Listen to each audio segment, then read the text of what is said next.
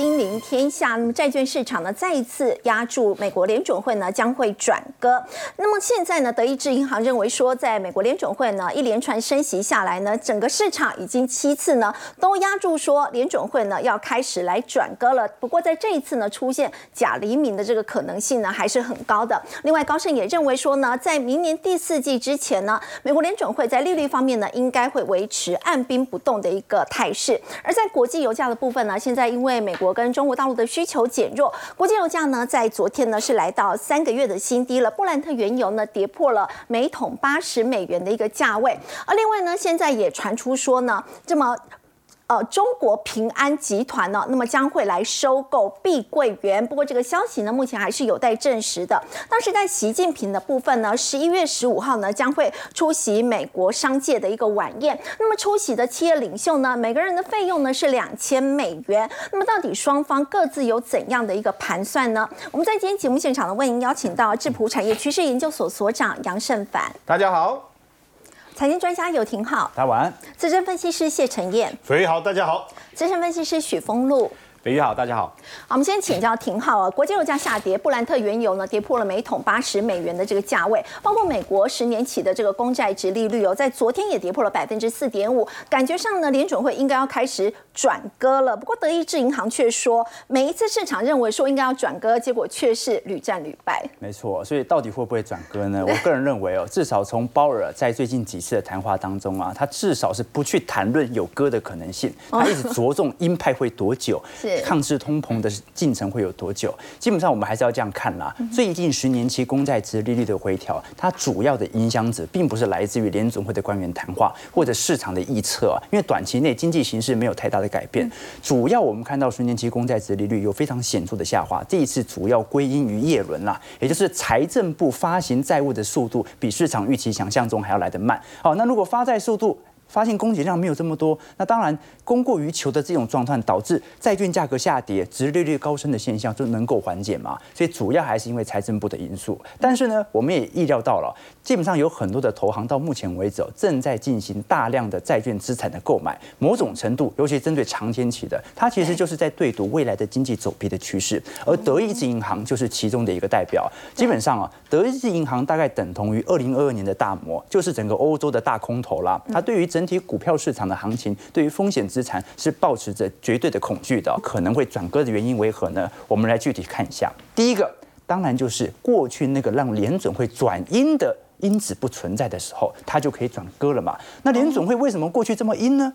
过去这么阴，是因为经济太好吗？并不是，是因为通膨，没错，就如同你所说的，由于过去原油价格，我们看得很清楚啊，今年六月份随着中东的减产，原油价格就一路的上行，然后呢，在今年十月份左右，随着以哈冲突啊，再度把原油价格推上了接近一百美元左右每桶的价格。可是你发现啊，最近整个中东的局势，它对于原油的利多拉抬，似乎有一点利多进出哦，反而股价正在显著的回调，目前已经打到了年线附近了，在这两天已经跌。跌破了，是，所以如果原油价格啊重新进入到空头格局，那么我们瞬间所担忧的那些供应链通膨因子完全就消失了，那通膨问题不存在了，因为你都说了嘛，消费正在退却，那现在担心通膨的唯一问题就是供应链通膨嘛，那油价也在下跌，是，那没有通膨了，你干嘛一定要升息呢？所以转割的可能性就会因此提高，这是第一件事情。那第二件事情呢，是美国。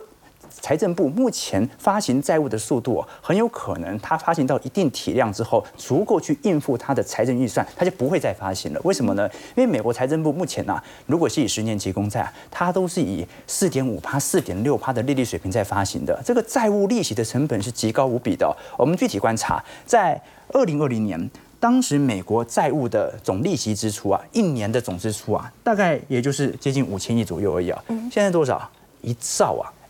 一兆，美国现在的总债务财政预算现在大概是三十四兆左右啊，哎，它光利息就要付一兆，那。一兆是什么样的一个数字啊？美国的国防支出一年的总预算都没有到一兆，你光是美国债务成本的利息，它就敌过整个美军的支出了。这是第二件事情哦。那你要什么样的方式才能够让财政部的这种发债压力、利息压力能够趋缓呢？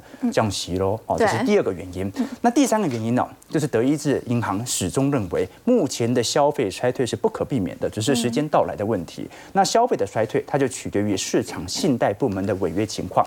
尤其我们都很清楚。楚，最近美国公布了第三季的信用卡贷款哦，违约率目前再创了二零一九年以来的新高，所以我们可以观察到陆续突破底下，好，我们看到信用卡。突破历史新高，车贷也突破历史新高，现在仅仅剩下房贷还在低位震荡，所以拖欠率一直在上升嘛？没错，那它会形成一种因子嘛，就是拖欠率的上升，通常不意味着消费会立即陷入到急缩。为什么呢？因为你会拖欠率上升，就代表着你在前两个月刷卡刷的很多嘛。所以在拖欠率上升的同时，很有可能我们会看到经济数据非常亮丽，就像第三季的美国季增幅 GDP 有四点九 percent 一样。为什么 GDP 这么亮丽？因为在刷卡。啊！但是刷卡 发现还不了以后啊，它的经济反而就容易陷入到急缩的状态。所以按照德意志银行的预估哦，目前当前联邦基准利率的中性利率值大概在五点三 percent 左右，他预估大概在明年中旬左右。大概在五月份就有降息一码的空间，并且在明年年底啊，预估会来到四点三 percent，也就是他认为明年大概有三码到四码左右的降息区间。那这个是基准利率的预判，那公债值利率它就会提前反映基准利率可能会提前变动。以高盛的预估值来看，他认为现在的十年期公债值利率大概在四点六七 percent 左右啊，很有可能在今年年底就来到四点三 percent 了。那至于明年会不会维持在四点三，还是更进一步的向下，就取决于明年的经济状况。好，所以在这种状态。底下，我们至少可以承认联总会。按照这三大因子，它可以不用那么阴了。为什么？因为所有的讯息都在告诉你，未来几个月的通膨不太会有太大的冲击和拉抬。在这种底下，市场上的确这一波认为会转割的声浪，已经不也只是德意志银行了。有很多的机构商都纷纷认为，购买债券反而是一个好的投资。为什么？第一，要么可以锁利；第二，衰退的风险的确缓步在提高。如果联总会不用再那么阴的话，那么大家也在说，什么时候有可能会是降息的时间点了？现在感觉消费有点要。在衰退，那么但是企业的获利还在好转，那么廷浩会怎么看降息的时间有可能会提前吗？我认为没有机会提前的，没有机会提前。我们刚才讲的，其实我们还是要区分开来看啊，就是说我们现在衡量美国的经济啊，主要有两大层次。第一层次是刚才我们聊到的消费层次，占了美国 GDP 大概百分之六十到七十哦。但是另外一部分哦，真正影响到股价拉抬的其实是获利层次，因为美国整体 GDP 的比重当中有六成到七成是消费，只有三成是投资和库存变。变动，也就是只有三成是财报的影响，所以很有可能你会发现，有时候财报很好，但是整体消费不蛮疲惫的，或者说整体消费大好，但是财报已经先下行了，为什么呢？因为企业它会领先市场啊，进行新一轮的。不管是库存的变动还是提前的备货，所以通常企业在还没有衰退以前，它就先裁员了。就好像五大科技全职股哦，早在去年年底到今年年初，能够裁员就裁员了。为什么？它以防衰退有可能发生。所以如果财报的衰退已经结束，那我们就可以确定了，那基本上未来消费的衰退很有可能它也只是进入一个轻度衰退之后，就回到上行格局哦。那财报衰退是不是真的已经结束了呢？我答案是没错。为什么这么说？我们先看几项数据，第一个是库存状况，美国物流业，我们观察的是物流经理人指数，它跟 PMI 最大的区别在于哦，PNI 有一点误差值，那 PNI 它是经理人采购指数嘛，经理人采购的多不一定是因为库存状况好，很有可能是因为供应链瓶颈啊，哎，我要提前备货，以防有一些晶片可能稀缺，它会有一些误差值。而物流经理人指数哦，我们看到整体来看已经回到五十以上的扩张周期，就换句话说，库存目前的销库存状态其实是不错的。那我们具体来看终端消费，你像是高通啦，或者 Skyworks 啊。或者苹果啊整体库存周转天数啊，都有缓步下滑的迹象，说明一件事情，它当然没有回到一九年的这个低点来的表现这么亮丽，但是至少仓库里面的货的确正在被消耗当中。OK，所以最为具体来佐证，到底美国股市本轮的反弹，它是弹真的还是弹假的？是死猫跳还是它只是一个多头的延续？我们就看财报就好了。五大科技股现在除了辉达，财报都已经公布了，我们不用管。公布之后股价怎么反应？为什么？因为它是有短期情绪的变化，我们就看到底它公布的数据有没有比我们原本所预期的数据来得好。具体来看，像是微软的部分哦，EPS 超出预期的幅度是十二点六 percent 啊。苹果现在表现那么差，它基本上 EPS 也比市场预期高了四点七 percent。Amazon 成长最多，它好很多，它股价弹最多嘛，成长了四成一哦。那脸书 Meta 两两成二，阿发贝七点一 percent 啊。那不只是 EPS 哦，因为很多人说。你的获利 EPS 超乎预期，那有什么大不了？搞不好你在裁员嘛？你这五间科技巨头财报都是超出预期的。对对对，所以很多人会讲说，那 EPS 高于预期，那没什么啊。搞不好你是因为裁员裁得多，所以获利感觉变好啊。那事实上，如果你观察整体营收来看，一样。五家科技股。一样全部超乎于市场预期，所以这一次第三季哦，标普百指数的 EPS 已经回到正值了。那么去年呃，今年二季度、今年一季度和去年第四季啊，基本上都是衰属于衰退的。现在是由亏转盈，并且在第四季度打开全部的通道，开始上行。所以换句话说，我个人认为啊，我们现在所看到的消费衰退啊，它是一种滞后反应，就是今年上半年财报在衰退嘛，那消费当然会落后一点反应，所以现在消费衰退了。可是现在财报已经好转了，那我们就可以来佐证预估嘛。明年财报衰退走向复苏的几率其实也是大概率，所以有时候只是一个 time lag 时间的先后关系而已哦。按照目前的状态来看，我认为股价当然可以反映货币政策，它可以反映市场的情绪，它可以反映鲍尔说了什么话，但最终它反映一件事情：我公司到底有没有赚得越来越多？有的话，它上涨就是有道理的。好，刚刚廷浩带我们看到美国的一个状况哦，现在的确企业的获利呢是在好转。至于在中国大陆呢，中国现在的经济呢还是持续受到房地产的暴雷的拖累。我们看到路透就报道说呢，现在中国政府呢已经要求中国平安保险集团要来收购陷入困境的碧桂园了。但是后来呢，他们是有否认的。不过路透也再次报道说呢，其实这是由李强人行所主导的哦，所以要请教陈燕哦。目前来看呢，真的是。有出现这样的情况吗？还是它真的就是一个罗生门呢？好，我们先看一下路透这个斗大的一个标题哦，因为他写的非常的清楚。他说中国的监管部门要求，因为他这里是写 ask，对，也就是说我我我要你这么做，而不是希望啊，说可不可以？是要直接要求平安，而且这里注意看哦，他写 take controlling 哦，等于意思是说，那你持股要超过百分之五十啊，要不然你怎么取得控制权？好，当然这个讯息一出来。基本上这个平安是否认了哈，我觉得否认的原因，等一下我再讲哦。但是有趣的事情是，一般来讲是这样，我做了一个新闻，嗯，当事人否认，大概就停了嘛，对。不对？结果路透又继续讲说什么？什么，哎，你还要他还要求你持股超过百分之五十，你现在要否认。当然，我我觉得从呃平安的角度来看，我我我实际上我认为这件事情应该是真的。为什么？你仔细去想一下啊，之前恒大集团出事的时候，实际上他们完全没有任何类似的流呃传言出来，都没都没有嘛，对不对？对。而且即便是路透啦、华尔街重要的媒体也其实说，他们也认为说这一次可能会放手让他倒，有没有？好。可是你看最近我们不是在讲习近平？他不是要扩大整个金融监督，而且他把金融的监管完全一一手抓抓在他自己手上的时候，这个讯息出来了，这个讯息就出来了，这代表什么意思？没错啊，你既然要强制的监督这个整个金融体系，那你当然所有有问题的你全部抓进来啊，那我平安直接收购碧桂园，是不是就可以防止房地产事件持续的扩大？我才能真正的把后面。整个跟金融机构关联的部分，我呃，我觉得习近平有看我们节目，因为那一天我们在我们不是在讲吗？房地产影响两个部分，一个是银行，一个是信托，所以他看完以后，他觉得说，哎，赶快通知一下平安保险。你看路透也是在我们节后来才发这个新闻呢。当然，另外一个，我觉得另外一个重点哦，他这里也写说，当地的政府一定要帮助哦。对，哎，那。如果路透社这个新闻是他自己猜想，他为什么可以写到这么细？包括你当地政府还要帮助平安保险对碧桂园的救助。我再讲另外一个，如果是个案，还有一个，我觉得很快的这个新闻也会扩大开来，就是针对这个万科的部分，深圳地铁说他要准备一百亿的人民币。来去资助万科，万科不是也是房地产开发商也出问题啊？不是一样吗？所以在这个部分，我认为他们现在在做的事情，我不是要把它把房地产产业把它救起来，不是。可是我不能让它的风险无限制的蔓延。现在《纽约时报》也报道，中国国有银行已经开始减少房地产提供的贷款。那你不觉得这两件事有一点彼此冲突吗？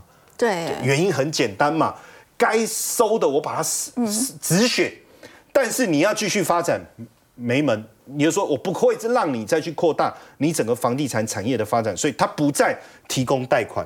但是你出问题了，我必须把它解决。而且你知道不贷款这件事，从二零零五年以来，哎，你很难想象吧？过去中国经济高速成长，GDP 百分之三十的动力来源就是透过房地产产业。嗯，如果他现在不提供贷款。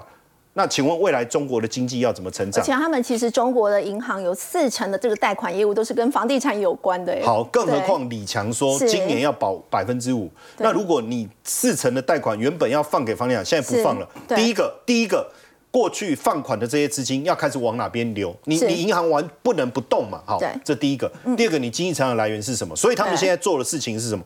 往制造业走。那如果我们要讲制造业，真的比较有机会的，应该还是汽车。有的电动汽车了哈，跟半导体对不对？好，这这两个部分。可是问题是，大的产业好，可能你要去推动它。哦，大公司 OK，可是中小企业，尤其是一些工厂，我们发现供过于求的问题是存在。我们前几天才聊了很多的纺织啊、工钢铁这些制造业，其实都已经开始供过于求了。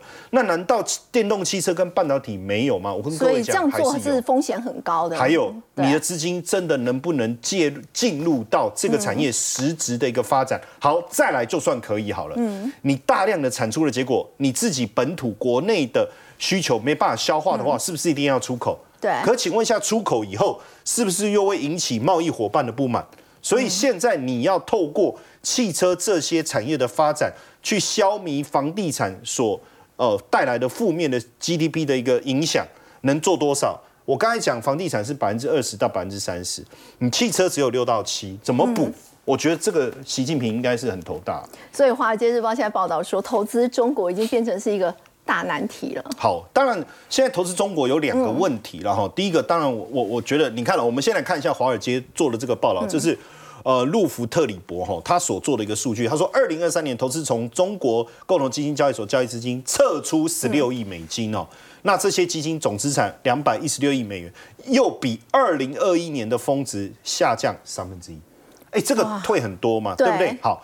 然后呢，欧洲的中央银行所发布的一个这个经济简报，他说跨国公司当中有百分之四十对中国相关风险担忧。欧洲的企跨国企业，这个挺有趣的。过去他们是对中国是很友好的，对不对？好，然后他说哪些他做了一个问题哈，他说哪些国家对生产领域的供应链构成或可能构成风险，三分之二都讲中国。所以我回来讲，我刚才讲两个问题嘛，第一个问题是政治的不确定性。你的政治的不确定性让我不知道我到底该不该在中国扎根嘛？那如果我的企业不敢在中国扎根，我如何投资？如果那如果是这样，我们刚才讲到这些基金啊，更不敢放投入在这个地方。这第一个，第二个是，即即便我愿意留下来，我赚不到钱。嗯，我我即便留下，我赚不到钱。所以从这两个角度来看，确实有很大的问题哦。嗯，所以我刚才为什么要讲习近平？因为习近平下个礼拜到美国旧金山参加亚太经济合作会议哦。然后这一次呢，呃，据说有一个参会，一个晚宴哦。嗯，那这个晚宴呢，他会发表谈话。他会讲话，那当然讲什么？我觉得到时候可以再来关注。哎，但上去听他讲话，一个人要两千美元哎。说他会给我两千美元是吧？不是要去听习近平讲话。我以为我们去听他讲话，他给我们两千美元，那我也要报名啊，对不对？但是说实在的哈，我看了一下他们那个呃呃报道哈，他说有趣的事情，这个票还卖的不错。对，哎，很抢抢票哎，也就是说，他跟所有的商界要来做一个领，就是一些大公司、跨国企业的执行长来对谈交流，然后。这个晚宴的门票两千美金哦。陈英，既然大家就觉得到中国去投资，现在会有一点顾虑，那为什么还愿意花这个钱去听习近平讲话？那为什么习近平也愿意来这个晚宴去发表讲好，我觉得，我觉得对美国的商界而言，其实中国还是一个庞大的一个市场，嗯，大家还是想去投资，而且过去确实在中国的投资还是有赚到钱，但但是他们我刚才讲到的政治政策的。不稳定，还有经济环境的不稳定，他们希望透过习近平亲自来谈一谈。哎，你到底你接下来政治政策怎么样嘛？对，你的经济政策怎么样？你讲我，你不要再讲说谁讲谁讲，就是我要听你讲嘛。哦，这第一个。第二个，对习近平来讲，你们都很怕嘛，每个都就都照跟他播嘞，对不对？然后你又对我们不信任，哎，百分之四十说风险最大在哪里？在中国。哦，我亲自来告诉你。哎，真的是有风险，不是我亲自来告诉你没有风险嘛？你你要信任。可是我我为什么在这里？我我我要这样讲。你如果说你要对美国商界释放出这个好这个好处，你为什么要进稀土？你为什么要进人家稀土？对不对？好，那当然现阶段来讲，对中国来讲，整个经济的问题还是很大。中国需要消费者增加支出，可是问题是他又不愿意让这个呃这个过去的改革开放延续。而且他说要过紧日子哦，这是不是提醒大家说接下来？我跟你讲，他的观念很简单，就是这个叫集，你要集体利益做，就是你要牺牲自己，你才能放大集体利益。所以基本上这个想法完全就是过去毛泽东。的这个毛主义的社会主义啊，所以基本上他现在就叫你吃苦，为什么？鼓励年轻人，只有你吃苦，我们才能带来经济的成长。所以基本上他认为刺激消费这件事情在意识形态上是不对的。所以到底他坚持的这个毛泽东的路线，是不是真的能够把中国带离脱离这个经济的窠臼？我觉得。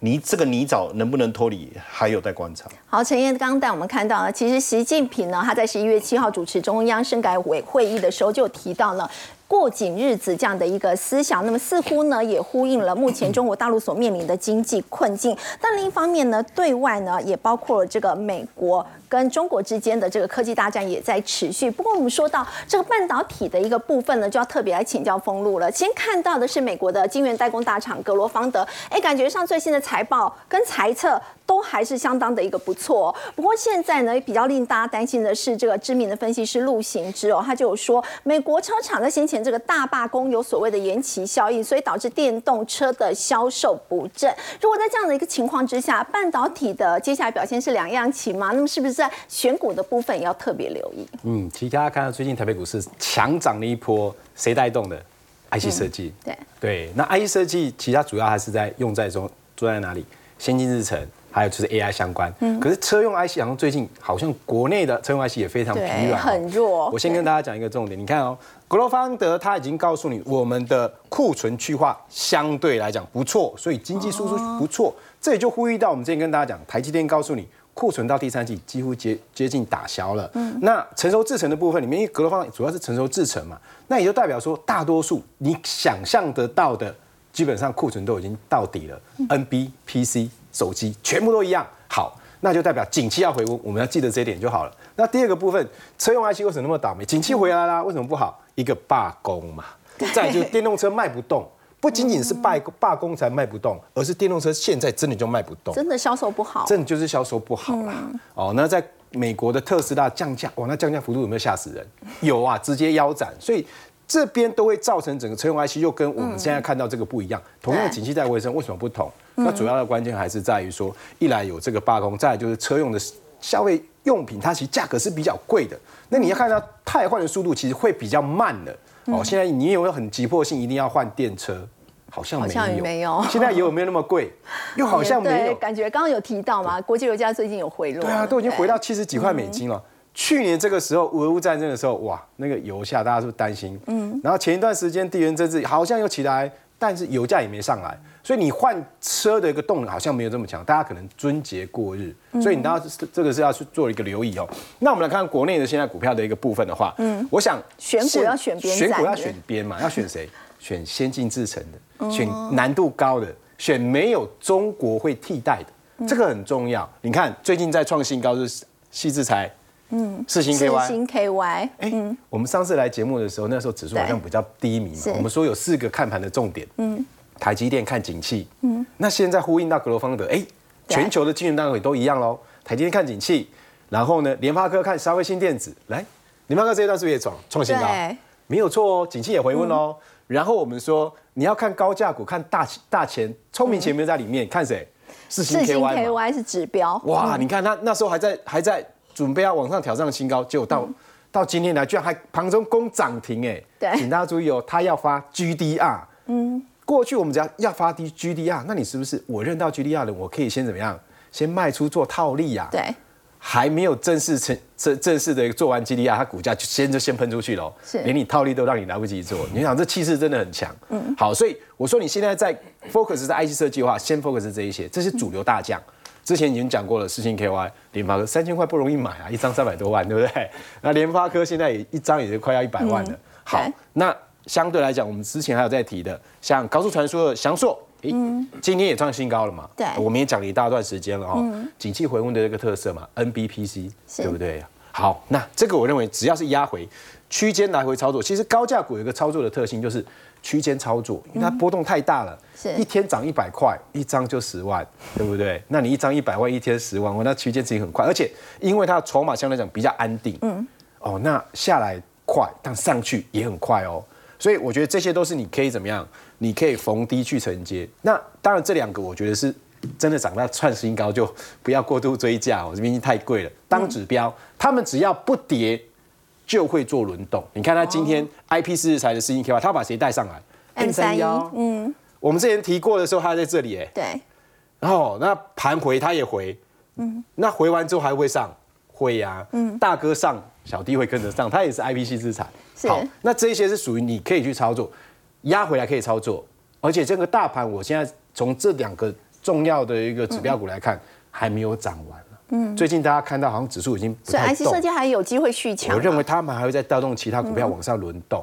哦啊，整个大盘也没有涨完。那比较辛苦的就是大家在讲车用的车用 IC，对。富鼎啊，背后有富爸爸哎，国巨跟谁？跟红海。红海的加持哎，但好像没有用。没用，普成也是红海家族啊。对。哦，那过去他的一个总经理是现在的红海掌门人那个刘阳伟。刘阳伟先生啊，那你看。其实股价其实在这边基本上不会动，但也有个好处啦，他们落底，好，那不会往上走。未来如果纳智捷跟啊的一个电动车卖得好，红海跟啊这个玉龙合资的这个电动车卖得好，诶，会不会有帮助？会有，因为为什么他们这么辛苦，并不是中国大陆电动车卖不好，而是中国大陆他们的晶圆代工、成熟制程全部可以应用车用 IC。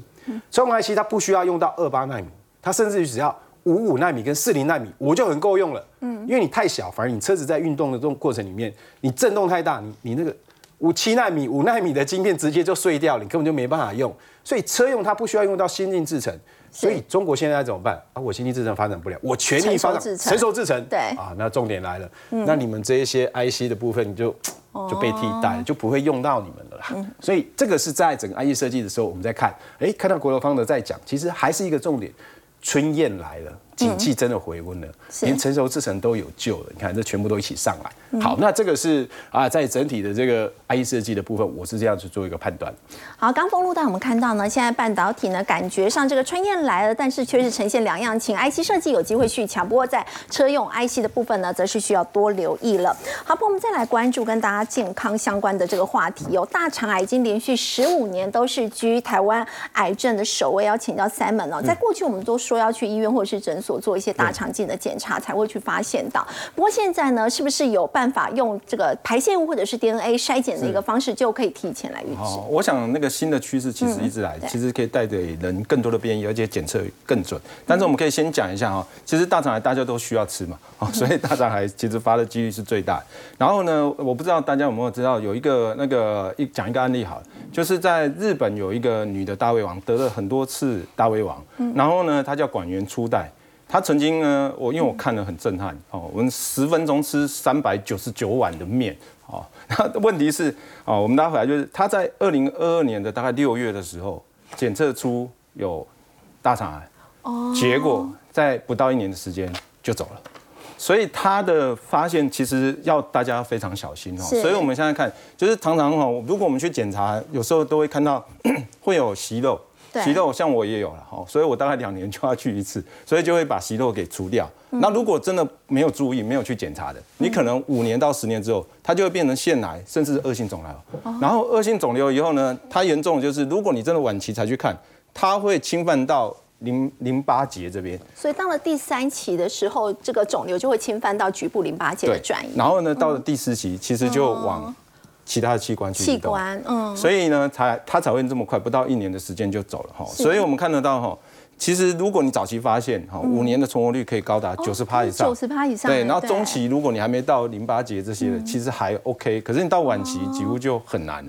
所以呢，这件事情其实是要非常小心哦。我们可以看哦，每年我们大概就是六千多条的人命哦，其实就是在大肠癌这边。然后呢，你就算去定期的排检查。可是只能降低大概三十五的死亡率，还没有办法超过一半。所以我们可以看到说，在美国这边哈，你可以看到像他们在五十岁到七十五岁，他就开始说啊，那好，我做大肠镜检查，大概差六十趴哦，主流。但是呢，另外呢，以前就说那好啊，那我可能就用排泄物去做一个潜血检查。但是现在他们有一个新的趋势，哦，到二零二一年的时候，叫做 DNA 的检测已经达到十趴。那为什么 DNA 的检测呢？是我们说的新的趋势呢？其实我们可以先看一下哈。如果我们平常我们大家常常去检查的哈，就是在家里然后做取样然后去检查，其实才七十四 percent。哦。虽然它很准九十六趴，但呢，你你大家去用的时候都不太方便，对，大家都不太喜欢采集。对，所以每次每两年我都觉得那个时间是最痛苦的。好，然后呢？它检测的息肉才二十四 percent，非常的低，所以你你要在一开始就检查出来，其实它是很有困难，几率是比较低的。然后美元的话呢，在美国就大概四十四十亿美元。嗯，那大肠镜呢，我们刚才说它占六成以上的，它呢准确性很准哈，九十五趴。然后呢，就是检测这边它的专业性为什么比它低？是因为你检查进去，你有可能它是发炎，哦，但你会觉得是息肉或是其他，是，所以它会有一点点失准。好，那再来的话，大家都不喜欢嘛，嗯，不舒服，对，很不舒服。然后呢，检测它息肉其实，但灵敏度有九十五，对，非常高。但是在美国，它的成本贵。非常贵，五万多块。在台湾呢，我们大概如果是有痛的哈，不要说我的，大概是五千块左右。对。然后如果你到无痛，大概就是一万二以上。是。那比起美国真的便宜非常多了哈。所以美国这边就有新的东西出来，叫做 DNA 去做检测。嗯。所以你可以看它的有到九十二 percent，其实跟大肠镜差不多了。然后呢，检查的准确度也比较准，对，有九成。对，然后呢，它呢，它不太一样哈，我检视一下，就是你通常就是啊，有一个盒子给你，嗯，你只要把排泄物放在盒子里面，然后呢，你可能取样也不用去用它，就取样直接用，然后再把盒子跟这个一起送回去。同样是采集，但是它方便多了，非常方便，所以它有六十五趴，大家在采集的时候不会觉得不舒服哈。嗯。然后呢，它的虽然息肉灵敏度低一点，但是呢，它的成本。也比较低，哦，低很多，对，所以呢，大家可以看到哈，现在整个在美国这边已经有超过一千万个人在使用了，嗯，好，那相对来讲它是有便宜，然后你在后面再检查的时候，你就不用一直在用大肠镜，哦，你做一次大肠镜，大家可以做三次以上的那个 DNA 检查，哦，它是有效的降低医疗的支支支出，所以我们看得到说。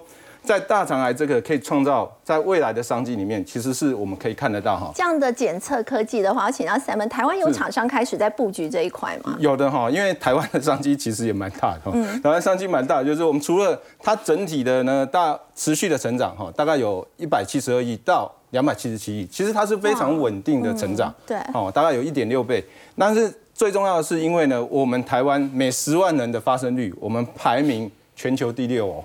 哦，亚洲第一耶，所以台湾大肠癌发生的几率非常高，亚洲最高。所以呢，在我们知道说这个病例，其实在呃整个全球其实超过一百九十万个以上的病例。所以呢，在台湾这边就是它有商机，但是呢，你要有新的技术，不管检测技术或是新的治疗的方式，那台湾这边其实也有做。嗯，第一个我们谈到说检测的技科技哈。它第一个的话呢，像陈云这种哈，台湾做内视镜三 D，就是说刚才不是说你不小心，你可能没有判判断是发炎还是真的息肉还是等等。对。其实它可以让三 D 的话呢，可以让医生看得更清楚。你从两 D 变成三 D 的立面，然后再来说台硕生医这个，它的检测的话呢，可以让你精准的下药，也就是它比较偏向是标靶治疗。哦，它不是只有化学的治疗，化学治疗其实副作用比较大，它比较准。然后像联华的话呢，它的检测呢也可以像前面那么准，所以它也是新的检测相关的技术哦。所以我们认为说，在检测上面其实是有一些突破。那在新药上面呢，我们觉得这样的新药方式其实更好哈。更好的就是说，像水星生医跟台湾的神农，它有合作在大肠直肠癌的一个药物。哦，这是 口服的吗？对。然后呢，它是因为它是用三 D 的粉堆叠的技术去做的。所以它可能更容易吸收，而且药效更好。然后呢，是有助于台湾在开发这些原物料的一个发展。另外的话呢，合生剂就是合生堂的子公司，然后它是用玻尿酸对间接药的 CA 一零二 N，也就是说它也是有效的，可以去攻击这个大肠啊癌的一个癌细胞。然后现在的话，在 FDA 的一个二期，所以整体来讲，台湾其实在这一块其实有去做耕耘的。好，我们先休息一下，稍后来关心的是先进材料厂顶级哦，它在今年前九个月呢，整个赚赢去年一整年。那么到底呢，它是怎么样做到让包括从苹果、华格尔，甚至到宾士都是它的客户呢？我们先休息一下，稍后来了解。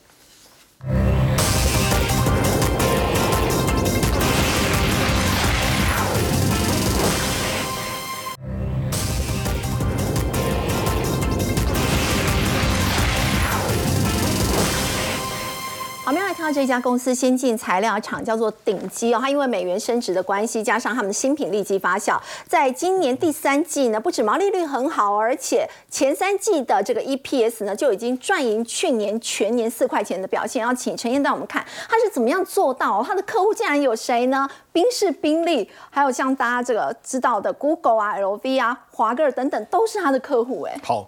当然，第一个，我们从他的客户群来讲，我们实在不理解他到底在做什么。你怎么可能产品面这么广？这么广，对不对？其实他做的就是 TPU 这个材料。这个材料，因为他以前他们公司其实呃叫做化工公司，就顶级化工。可是现在如果你去查，他早就改名叫做先进材料。所以实际上 TPU 就是一个。从传统的塑胶一路延伸过来的一种更先进的材料，你可以讲它是不是塑化材料，也是。那呃，更白话文叫热熔胶。那实际上它可以做的用途其实非常广，因为第一个它透明，第二个它延展性非常好，它也具备防水性，然后弹性也很好。好，所以你可以用在各个领域啊，甚至现在来讲，包括我们所谓的这个很多高档的跑车。哦，比如说封路那一台，他们就去贴那个犀牛皮，你知道吗？那这个犀牛皮是什么？就透明的，但是它又有抗刮、抗压的这种效果。好，所以自然而然，它的产品的这个利基持续的发酵。就你刚才讲美元，这个当然啊，这一段时期美元那么强，很强，它都在赚美元呐。它这都这些科技大厂啊，然后汽车大厂啊，好，毛利率哎三十几、三十几，接近四十。你知道前三季赚四点零七，今年你这样算起来超过五块，甚至搞不好拼五块半都不是太大的困难。嗯，所以就整个本益比来讲并不高，所以现行反而大家都在看 AI 的时候，忽略像类似这样的股票，这个股票反而很稳定，一路向上哦。当然，如果我们节目播出以后，大家一定会仔细去研究。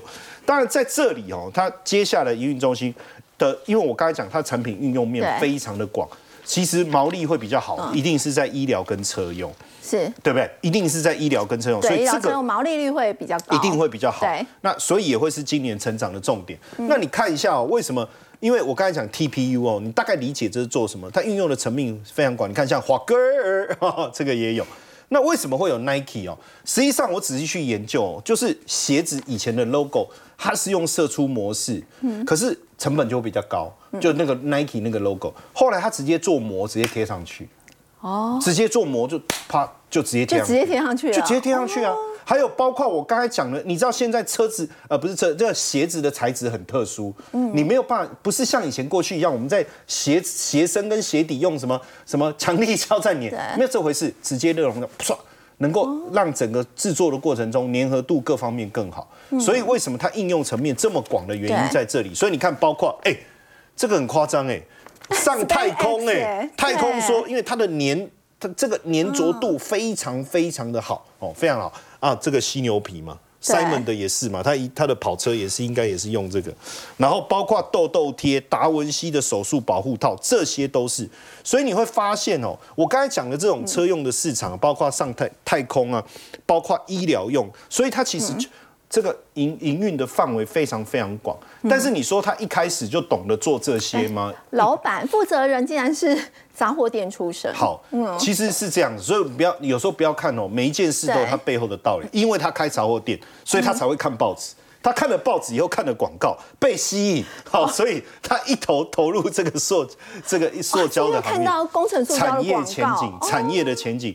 但是当然，你你你投入一开始还是做比较传统的化工领域哦。但有一次啊，就有一个客户拿着 TPU 做的这个原状油封，因为我刚才讲它还有防水的效果，对，哦，粘着啊、防水啊各方面延展性。那一个客户就拿着问他说：“你会不会做？”嗯，他觉得说这个这个，反正台台湾很多成功的创业家，我发现他们有一个共同的特性，嗯，拿来这个可以，可是实际上怎么做，他可能都还不知道。嗯，转头他开始去想办法，因为他说。当时根本没听过 TPU 啊，TPU 是那客户问他，他会说我没听过吗？如果他说没听过，客户就走了吗？没有，他就创业嘛，那种冲劲拱，我们叫拱大了。他说没关系。交给我，他就接了这个订单，然后接了这三万块订单，才去研究、去找机器、找设备，如期交货，这很不容易。这个很厉害，我觉得真的很厉害。那当然，在这过程中，他就开发出一条新、非常重要的，而且是奠定现在基础非常重要的路线。好，那就要叫材料。一开始是透过经销商叫货，后来他发现他直接找国外进原料是不是更好？那你知道，在这进原料的过程中，他也跟国外这些大厂学习，尤其是跟德国的这个。大厂学习，那学习过程中进步了以后，他又发现了一个机会，叫做薄膜的商机。你你光做 TPU 是这个材料嘛？对。可是我刚才讲延展性、它的透明度、防水，这个他把它他去想，哎，我怎么来做薄膜？从这个地方以后开始往这个地方转变啊，因为这个产品很稀有，也不容易做。你知道他做出来的成品开发出来，连日本人都说，哎，这个是哪一家德国厂做的？不是哦。就是他做的哦，你就知道有多厉害。而且我们知道日本人现在都很严谨嘛，非常严谨哦。所以从这个，我刚才也讲到鞋子，我刚才不是已经先讲 Nike 这个吗？对，你知道就是因为这个产品的特性，可以做出多层次的条纹，对，甚至让整个，因为现在是鞋子设计的非常多工嘛，是慢跑啦、球类，所以它的支撑力这个也很重要。哎，所以你知道吗？当时这个国际鞋厂哦，想要找到产品来做这件事情，绕了地球大半圈找到它。他们一般人家说做不出来，要不然要花很长时间，他只花三个礼拜就搞定。哇！所以你看，配合他现在儿子进来接班，非常的好。他负责生产，儿子负责行销，这个是成功的发展哦，也算是接班非常顺利的一个案例。好，我们先休息一下，稍后来看到是艾迪达的财报呢，是相当的亮眼，库存在降低，加上明年又有奥运的题材，接下来纺织股是不是可以开始做这个长线的布局呢？先休息一下，稍后来了解。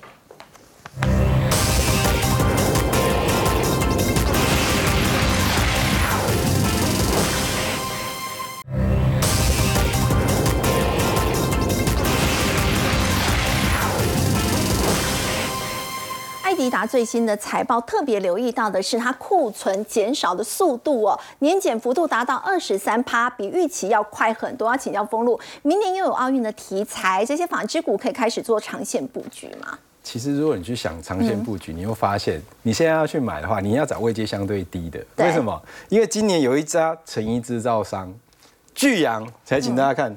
这里可能不适合大家布局哦。它从已经涨这么多了，去年底的低，去年的低点一百多块，一路攻到现在是四百多块啦。哇！那可是呢，你如果要这样看的话，对比啊，过去来讲是成衣界龙头是如如虹，对，如虹今年涨的就少喽。嗯，哎，它刚刚才转强而已，在这里才往上攻，所以你要去布局相同的呃产业，你去布局位阶比较低的，被布局龙头也可以，位阶低跟龙头。比方讲啊，近期的一个这样子的成衣制造就是这样子，你继续找，哎，它涨得真的太多了啦。是你这时候说布局，这不叫布局，就叫追高了。可是它在这里才刚刚突破这前波的一个呃高点区域，刚刚转强，而且刚转强的就可以适合去做比较长线，比较可以做长期的一个操作。那这个你就是要怎么样？根据它每个月的营收，然后去看它的法人筹码变化，哎，逢低再去买进。那既然讲到这里，我们就想，哎。整体来说，我们刚才有讲过，很多东西的消耗品，你景气来的时候，你会买的，跟你会用的，会跟它的价格跟它的耐久度有关系嘛？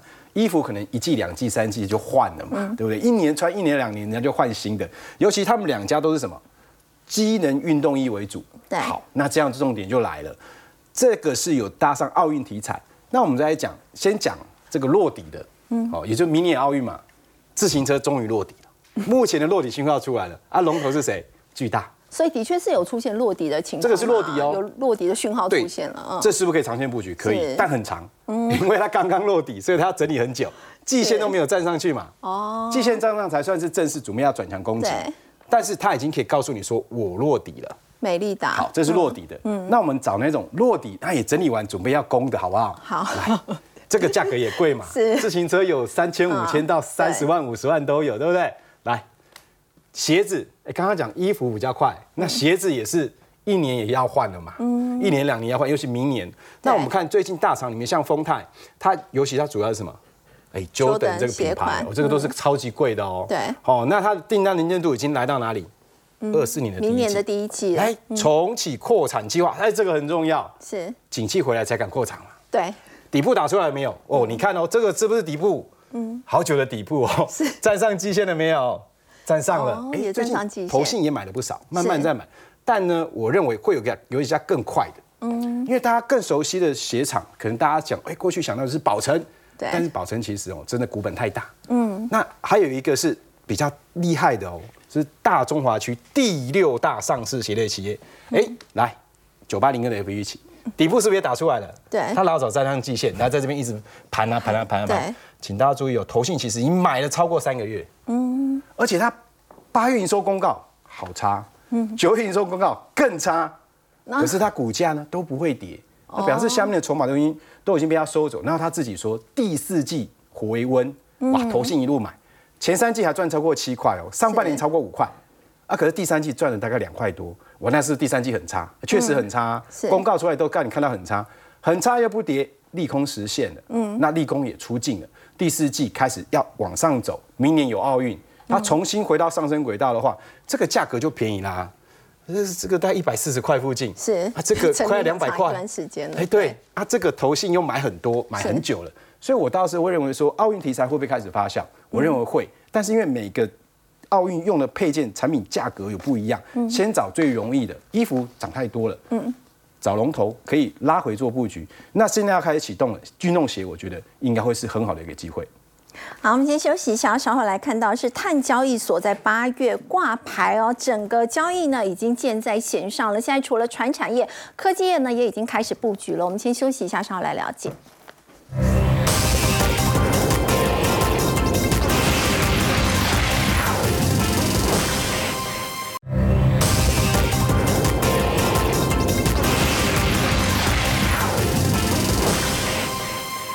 交易所呢，在八月的时候挂牌，碳交易已经箭在弦上了。要请教 Simon 了。现在除了船产业，我们知道这个中钢跟台泥之外，其实台积电都开始布局了。没错哈，。可以首先我们可以看一下，因为这件事情是一一定会发生，对只是说它会有程序，然后呢，有一些标杆企业就会跑出来，嗯哦，我们就看到说像中钢，它其实已经生产了一百五十万吨的一个相关碳中和的钢嗯钢材。